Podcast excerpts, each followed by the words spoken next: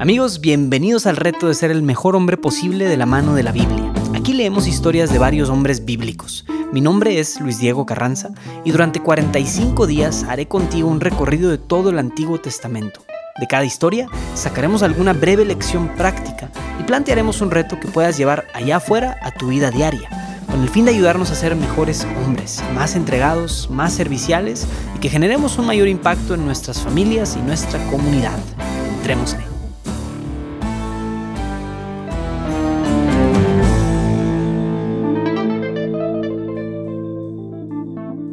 ¿Qué tal hermanos? Espero que les haya ido muy bien con el reto de ayer, que nadie se nos haya muerto de hambre o hayan terminado ayunando por accidente. Esto de cocinar se puede ir volviendo hasta un buen hobby y una manera de conectar con amigos, de pasar el tiempo y hasta puedes ir poniéndote creativo, creando tus propias recetas, etc. O sea, puede estar muy chido, pero bueno. Pues hoy continuaremos con nuestra serie de personajes del libro de jueces. Gedeón se volvió un caudillo importante en el pueblo de Israel. De hecho, él liberó a los israelitas de la opresión de Madián en una batalla épica acompañado solamente de 300 hombres. Es como la versión bíblica y más antigua de esta película de 300 de Esparta. Entonces, Gedeón se convirtió en un siervo fiel de Dios y se, y se dedicó también a destruir la devoción a Baal en Israel y por eso obtuvo el nombre de Yerubal. Es un, sobre, un nombre, segundo nombre, no sé. Entonces, cuando escuchemos el nombre Yerubal, estamos hablando de Gedeón. Pues Gedeón tuvo aproximadamente 70 hijos. y vamos a escuchar la historia de uno de estos hombres, uno de estos hijos de Gedeón, llamado Abimelech. Abimelech. Escuchemos. Jueces 9, del 1 al 6. Abimelech, hijo de Yerubal, marchó a Siquén, donde los hermanos de su madre, y les dijo a ellos y a todo el clan de la familia de su madre, Decid esto, por favor, a oídos de todos los señores de Siquén. ¿Qué es mejor para vosotros? ¿Que os estén mandando setenta hombres, todos los hijos de Yerubal, o que os mande solamente uno? Recordad además que yo soy de vuestros huesos y de vuestra carne. Los hermanos de su madre hablaron de él en los mismos términos a todos los señores de Siquén, y su corazón se inclinó hacia Abimelech, porque decían, es nuestro hermano. Le dieron setenta ciclos de plata del templo de Baal Berit, con los que Abimelech contrató a hombres miserables y vagabundos que se fueron con él. Fue entonces a casa de su padre en Ofrá, y mató a sus hermanos, los hijos de Jerubal, setenta hombres, sobre una misma piedra. Solo escapó Jotán, el hijo menor de Jerubal, porque se escondió.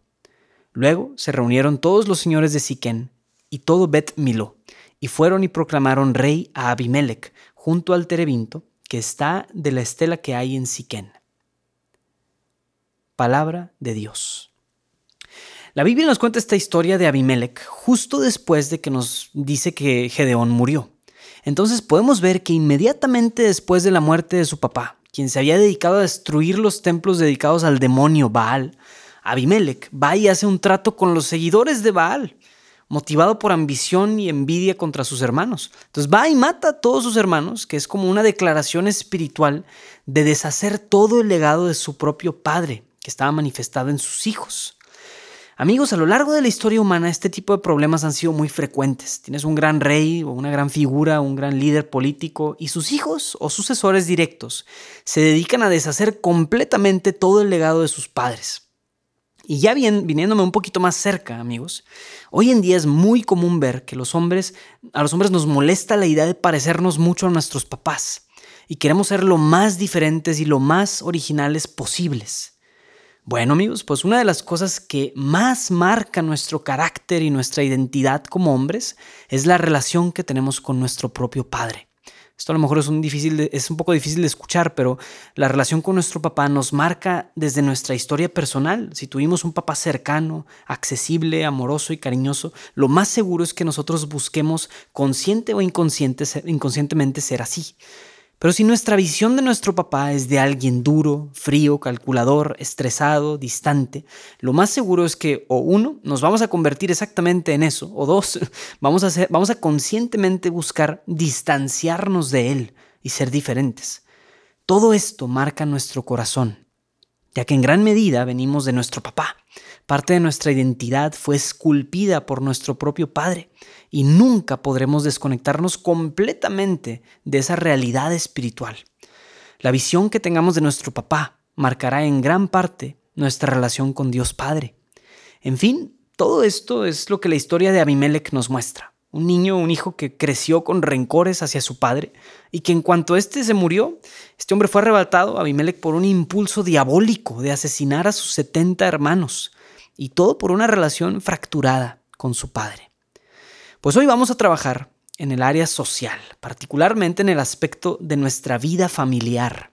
Hoy te quiero retar a que dediques tiempo para hablar con tu papá. Llámalo, Sal con él por un café o una cheve y trata de tener una conversación bilateral con tu papá. Si tu papá ya no está y no puedes hacer este mismo ejercicio con algún hermano, tío o primo, al menos te reto a que dediques un buen tiempo a escribir y reflexionar acerca de tu padre y cómo su influencia marcó tu vida y tu identidad como hombre. Sana la relación con tu papá antes de que sea muy tarde. También recuerda que por más imperfecto que pudiera ser o haber sido tu padre terrenal, Tienes un papá en el cielo que jamás te va a defraudar. Así que también atrévete a ir con ese Padre en el cielo. Bueno amigos, los invito a compartir en redes sociales la experiencia que están viviendo con este programa.